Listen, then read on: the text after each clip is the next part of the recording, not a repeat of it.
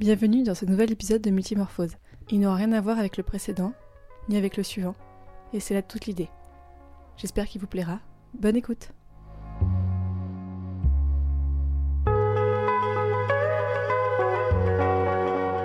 Bienvenue à toutes et à tous dans ce nouvel épisode du podcast Multimorphose. Aujourd'hui, nous avons décidé de vous parler de sexe, mais sous l'angle de la fiction. C'est-à-dire que nous allons chacun à notre tour vous lire une petite nouvelle écrite sur un thème que nous avons pioché au hasard, et le thème est monochrome. Alors je ne suis pas toute seule aujourd'hui, j'ai avec moi Romane. Bonsoir Romane. Bonsoir. J'ai avec moi aussi Septem. Bonsoir. Et aussi Noémie. Bonsoir à tous. Et donc moi je suis Fanny. Et nous allons en fait bah, tout de suite commencer avec Romane. Romane, on t'écoute. Très bien. Alors j'ai appelé mon texte Bleu Nuit, c'est le choix de la couleur de mon monochrome. Seul, à l'abri du monde, des regards et du jugement de l'univers, il se retrouvait à deux. La peinture des mensonges et des apparences s'écaillait enfin, perçant un jour l'océan de leurs véritables apparences, celles de deux êtres profondément identiques, deux cœurs couverts d'échymoses et de meurtrissures, qui ne rêvaient que d'avoir ces quelques heures à eux. Karim Adoul était un criminel humain de haute voltige, peau noire, cheveux nuits sur regard bleu, il s'opposait à Jamin Étiocène, sa némésis. Un héros alien anthropomorphe, cheveux clairs de lune sur peau bleue, aux trois yeux sombres. Porte et volet clos, Karim fondit le premier sur les lèvres de celui qui était censé être son ennemi. Jamin ne fut pas en reste, enlaçant la taille de son rival de toujours à le faire basculer sur le matelas. Répondant à son intense baiser avec toute l'adresse vacillante d'un débutant à la matière, le héros oublia un temps ses inquiétudes, se laissant guider par son instinct.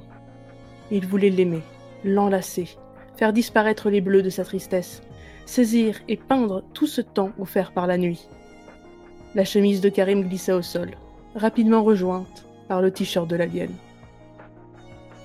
S'allongeant sur le plus inexpérimenté, veillant à ne pas lui faire de mal, le criminel laissa son instinct onduler contre l'érection montante de son partenaire, tout en parcourant sa peau couleur océan de profond et langoureux baiser, glissant ses mains sur la peau fine et douce, parcourue par endroits de fines cicatrices, traces de bataille qui auraient dû être oubliées. Un premier soupir s'échappa des lèvres de son amant, faisant sourire Karim alors qu'il progressait lentement vers son objectif, des lèvres descendant piano sur les abdominaux, puis sur le bas-ventre. Une vague de frémissement parcourut le héros, quand son soupirant posa sa bouche contre le tissu tendu. La quête d'une approbation chuchotée, un geste fluide, et le pantalon échoua sur le sol à son tour. La suite les emporta comme une tempête surgissant au devant d'un vaisseau. Les soupirs s'enchaînèrent, ils s'accrochèrent l'un à l'autre comme désespérés, gémissant en concert. Leurs désirs étaient enfin libres et leurs envies assouvies. Ils finirent par sombrer dans les bras l'un de l'autre, après des derniers baisers essoufflés et heureux, se reposant d'un sommeil paisible. Ils n'avaient pas à s'inquiéter. Le ciel couvrirait leurs secrets de son manteau bleu nuit. Voilà. Waouh Je veux bien commencer. Déjà, j'étais, je m'attendais pas du tout à ce qu'il y ait un peu de science-fiction dans, dans ces écrits. J'avoue que ça c'est très surprenant, mais ça fait un bon dépaysement en fait, en, quelque sorte. Bah, c'est en fait, je suis en train d'écrire un roman de SF et euh, je me suis beaucoup beaucoup inspirée de, de ce roman en question. Septem, tu veux répondre? Et Moi, ça m'a rappelé euh, complètement dans un, dans un genre différent parce que c'était c'était pas de la science-fiction, mais c'était de la fantasy. Mais ça m'a rappelé quand il y a, je sais pas, entre 10 et 15 ans, je faisais des RP, du roleplay, donc euh, sur des settings euh, fantasy pour des jeux. On n'allait pas forcément dans le sexuel, mais les noms qui sont pas des noms dont on a l'habitude qu'on a l'habitude d'entendre, les descriptions de personnages qui sont pas humains, même si là, ils ont quand même beaucoup de traits anthropomorphique parce que, mm. mine de rien, ils ont un appareil euh, sexuel qui a l'air de ressembler vaguement à l'autre. Euh, mais c'était chouette. C'est très chouette. C'est vrai que je suis, je suis d'accord avec toi, Fanny, je m'attendais pas non plus à ce qu'on parle dans la science-fiction. Et je pense à mon texte et je me dis que j'ai vraiment fait un truc qui n'a rien à voir avec tout ça. Bah, c'est bien qu'on varie. Noémie? Ouais, moi je suis très étonnée par la poésie. Euh, je m'attendais pas à ça aussi du tout. Euh, j'ai écrit un truc radicalement différent, pareil, du coup je flippe. Mais euh, je trouve que c'était vraiment hyper poétique. Du coup, j'ai presque noté des rimes et tout. Euh, j'étais hyper emportée par l'ensemble. Et c'est vrai que le, fait qu'on n'ait pas des personnages, euh, bah, qu'on sache pas bien comment ils sont faits et tout, ça met vachement de suspense. Bah pour, pour rebondir, en fait, je l'ai tellement travaillé. je, je suis pas beaucoup dans la poésie et vu que c'était monochrome, j'ai voulu tenter un, un dégradé en fait dans les images et tout ça. Donc j'avais un, tout un tableau de commencer par la couleur, passer par la nouveauté, la blessure, le paysage et finir sur la sur euh, l'océan et euh, dépeindre au passage la tristesse et tout ça. Et euh, tout ce qui était lié à la couleur bleue, que ce soit métaphoriquement ou, ou physiquement. Et je suis contente que ça ait marché. Quand on parle de poésie, ça, ça me fait penser, parce que c'est le premier truc que j'ai remarqué quand, quand Roman a commencé, c'est euh, il y a un lexique euh, du combat euh, mm.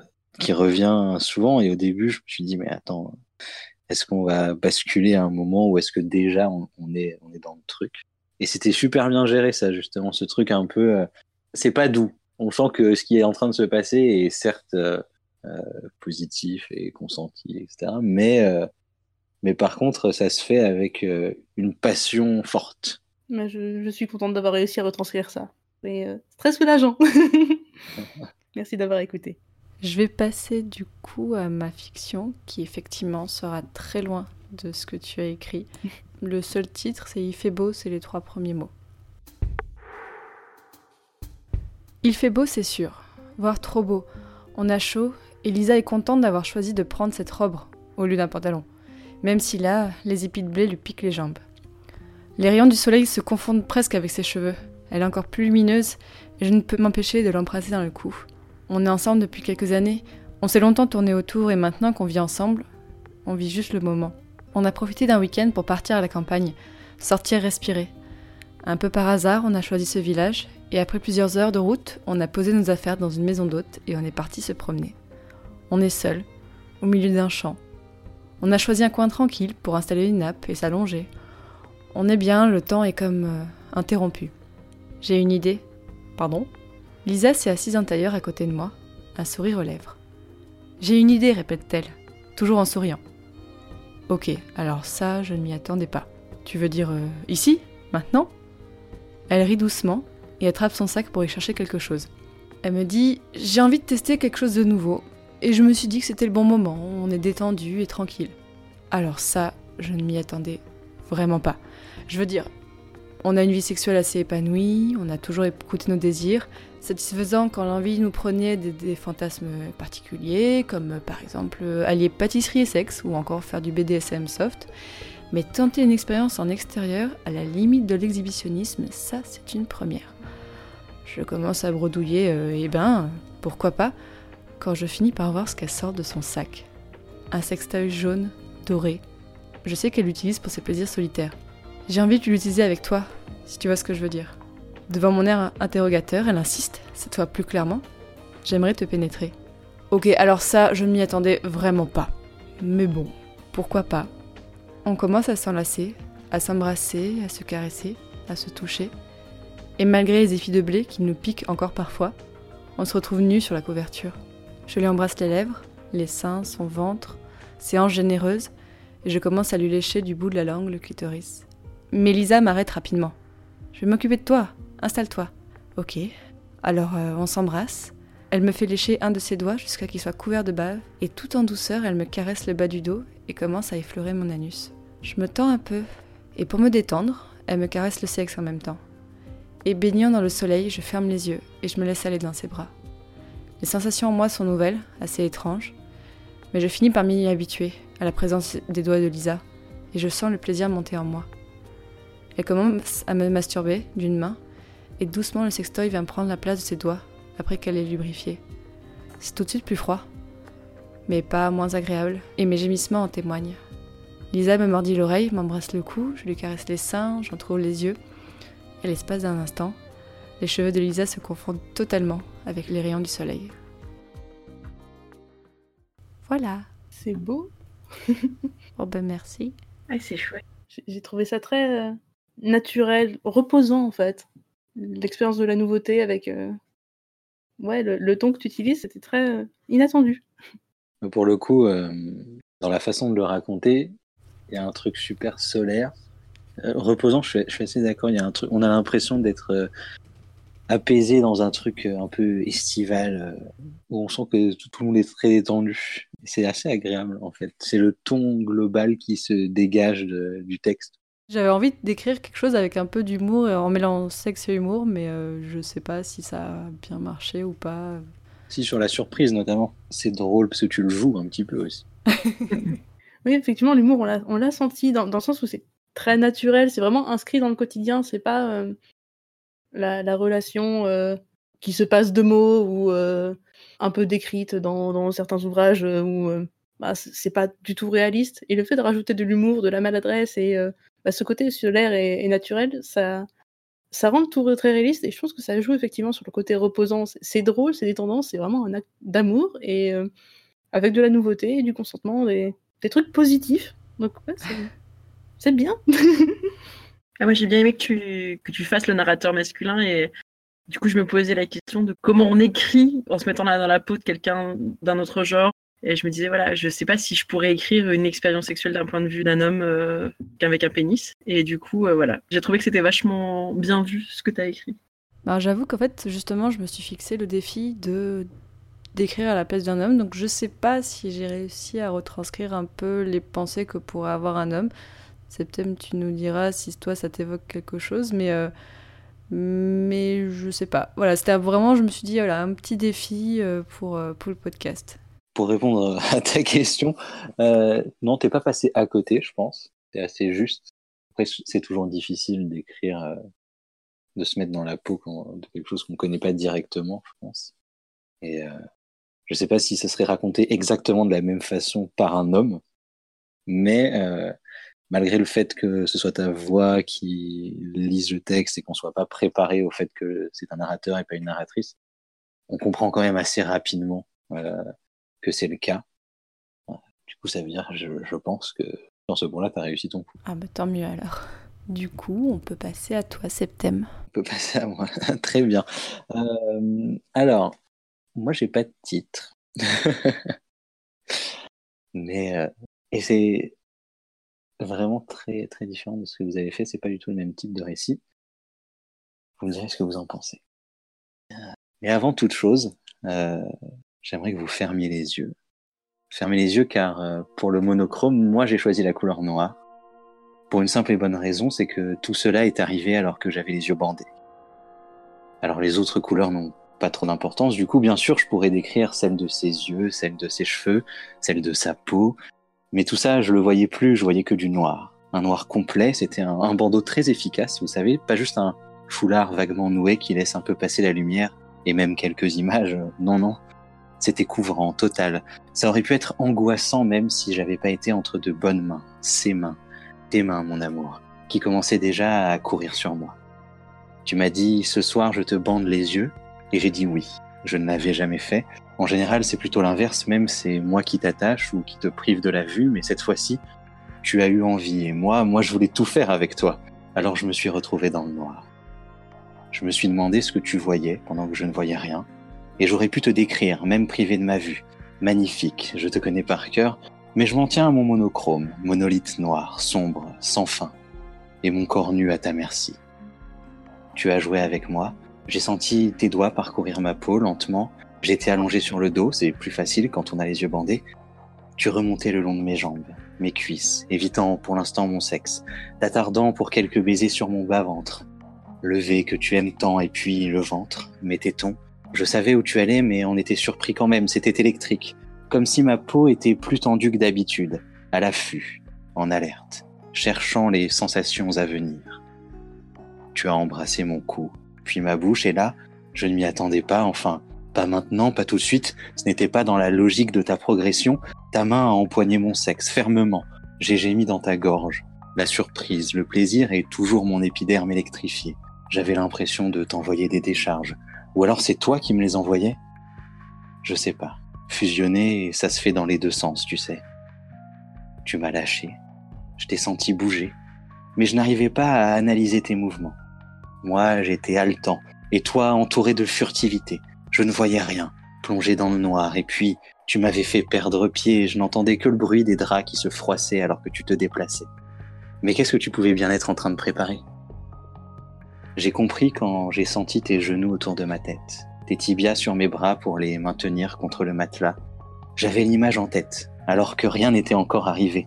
C'est incroyable d'ailleurs, comme le souvenir peut être vivace désormais pour moi. Je vois ce qui nous est arrivé, malgré le bandeau que je portais, malgré le noir dans lequel j'étais plongé, malgré l'obscurité. Je vois de l'extérieur, comme si j'étais hors de mon corps.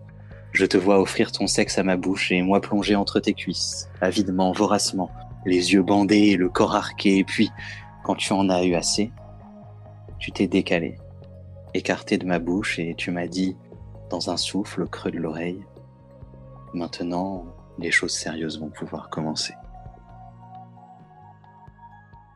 C'est terminé.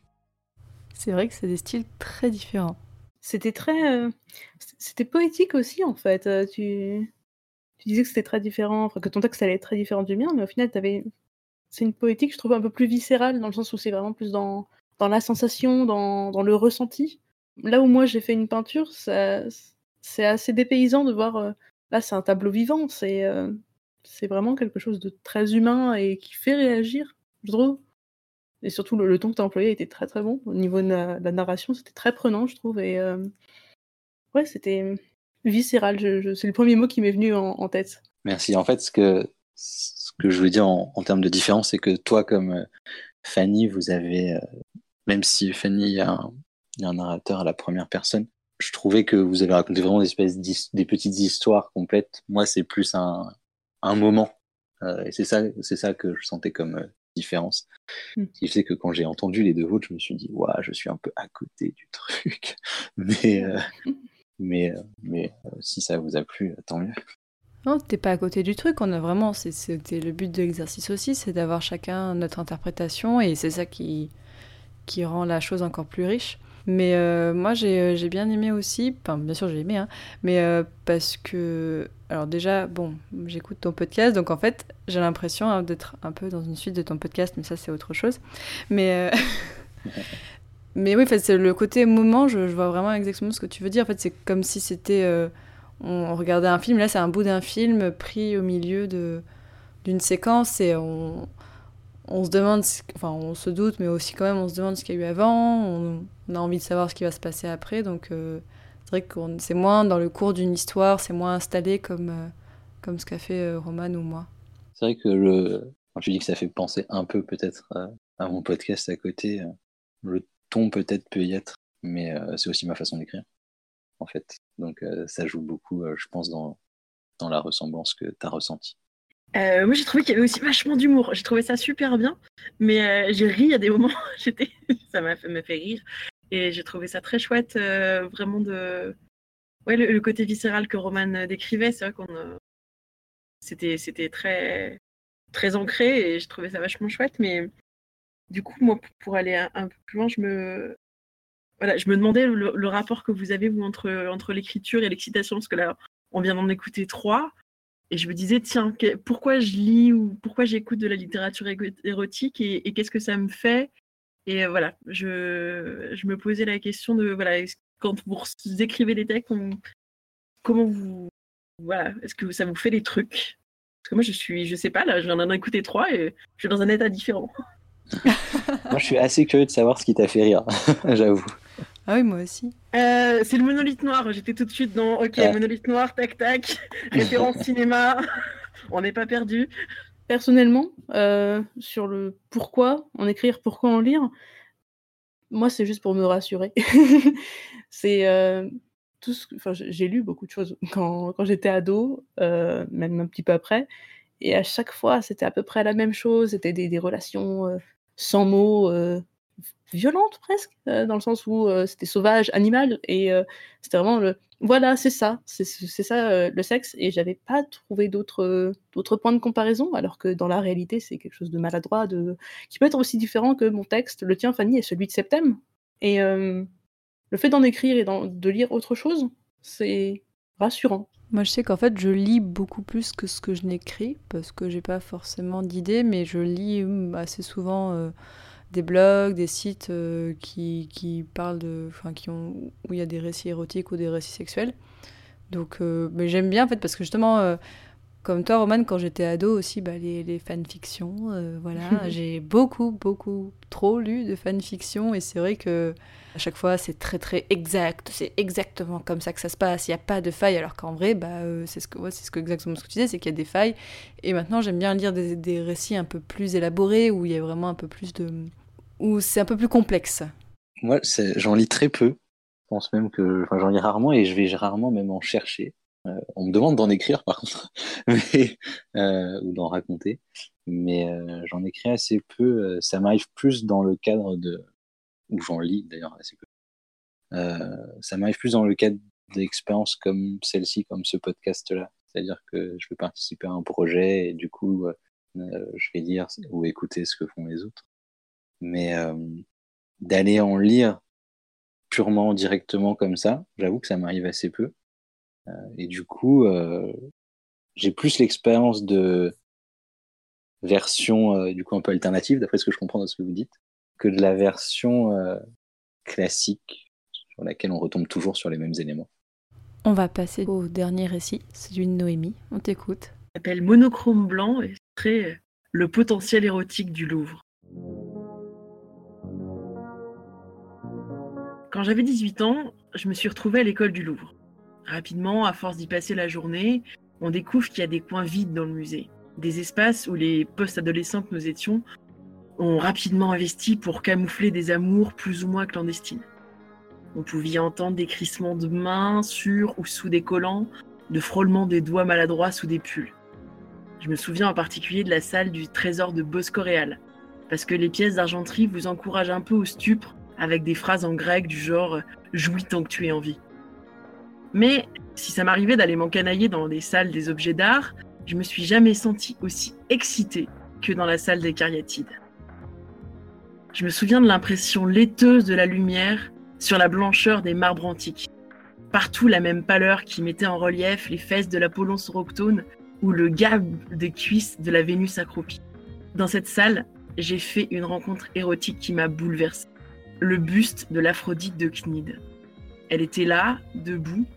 Son ventre marmoréen semblait presque moelleux et mouvement. Son sexe entièrement découvert, puisque la main de marbre qui le masquait originellement avait disparu, le laissant offert au regard de tous. Je venais la voir souvent. Je m'imaginais essayer de mordre la pointe de ses seins immaculés, de glisser ma main sur sa taille ou entre ses cuisses, de poser ma tête sur son ventre, de sentir sa, sa respiration s'accélérer sous les mouvements de mes doigts sur les fossettes de ses fesses de marbre blanc. Je sentais vibrer la chair sous la gangue de pierre. Je voulais m'unir totalement à elle, devenir elle. Revivre cette nuit qu'a raconté Pline. Un soir, dans le temple de Cnide, un jeune homme grec s'est fait enfermer dans le temple pour pouvoir la dévorer des yeux, s'approcher, toucher sa chair blanche, la caresser, posséder la déesse, frotter son sexe contre ses lèvres et enfin jouir sur sa cuisse pleine et y laisser une trace nacrée. Depuis ce dernier coït au premier siècle avant notre ère, la vie sexuelle d'Aphrodite a dû être un peu monotone. Les mains un peu calleuses qui l'ont arrachée à son temple pour l'emmener à Paris se sont peut-être attardées sous ses fesses ou sur son torse, mais ils n'ont pas osé aller plus loin. Et puis maintenant, les conservateurs la touchent avec des gants. On a beau être une déesse, on a parfois envie de se fourvoyer avec un inconnu, de succomber au regard libidineux des touristes qui rêvent d'écarter ses cuisses ou de marquer de griffures ses fesses. J'aime penser que la nuit, au rythme de la respiration des cariatides, elle descend de son piédestal pour aller rejoindre les plus jolies fesses de la salle. Tellement jolies qu'on a du mal à réfréner de l'envie de les empaumer pour réveiller le dormeur ou la dormeuse, celle de l'hermaphrodite. L'un à côté de l'autre, ils s'étreignent. Leurs doigts parcourent les recoins cachés de leurs anatomies. Ils découvrent ce que les yeux ne révèlent pas.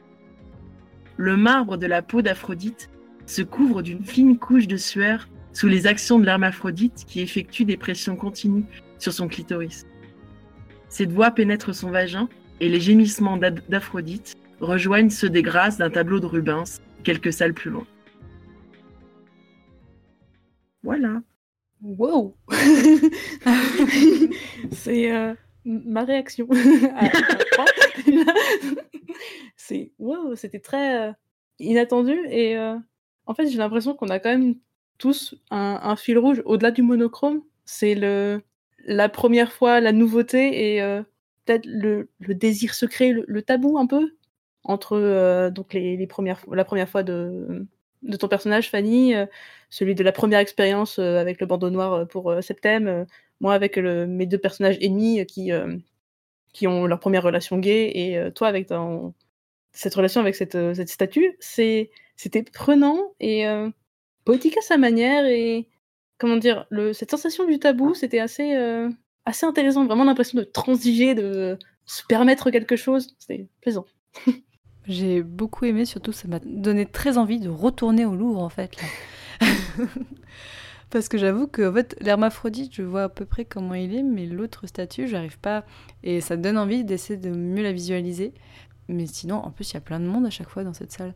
Mais, mais j'ai beaucoup aimé vraiment la façon que tu racontais. En fait, vraiment l'aspect de rêve, en fait. On imaginait très bien le narrateur qui est devant la statue et qui vraiment part dans son imaginaire. Je crois que tu l'as tu l'as très bien retranscrit. Alors du coup, j'ai j'ai fait un peu des recherches et tout, et je me suis rendu compte que j'étais pas la seule euh, à ressentir une attirance sexuelle pour des statues.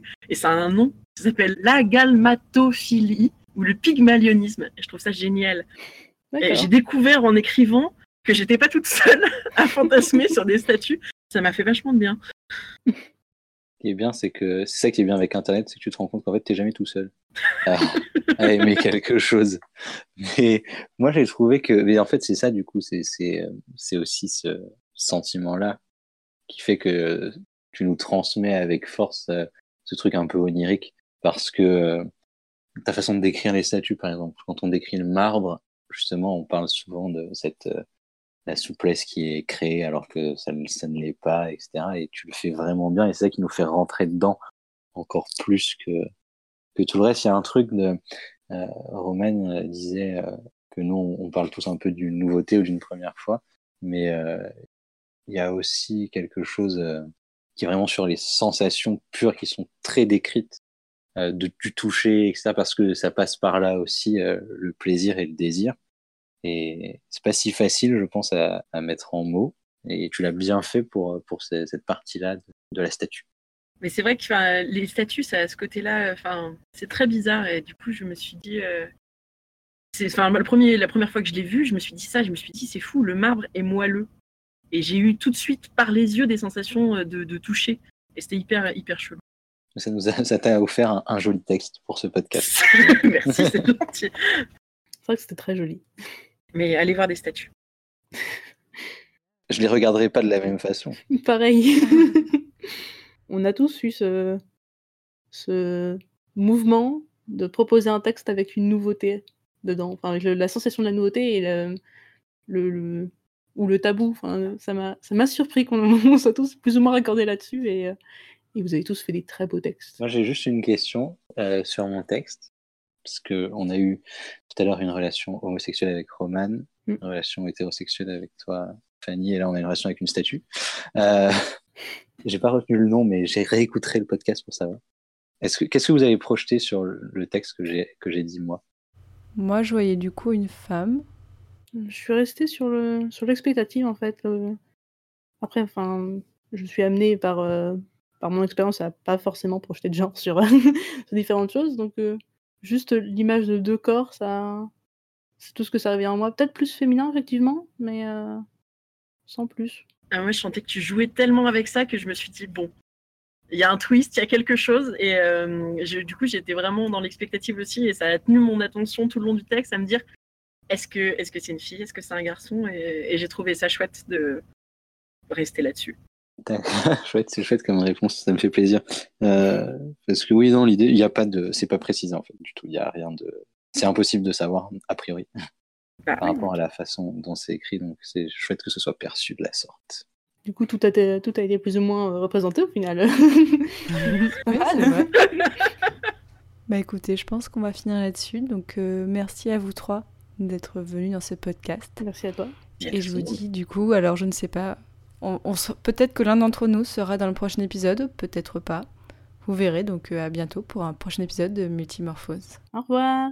À bientôt. Salut tout le monde.